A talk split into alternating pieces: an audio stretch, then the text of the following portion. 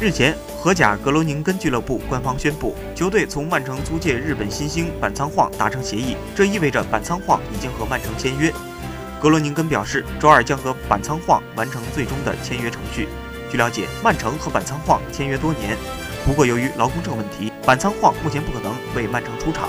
所以才被租借到格罗宁根。板仓晃今年二十一岁，场上司职中后卫，也可以踢后腰。上赛季这联赛中，他出场二十四次，打进三球。他也跟随日本 U23 队参加了去年在中国举办的 U23 亚洲杯，也在去年亚运会上和日本队打进了决赛，但最终不敌孙兴民领衔的韩国队，无缘夺冠。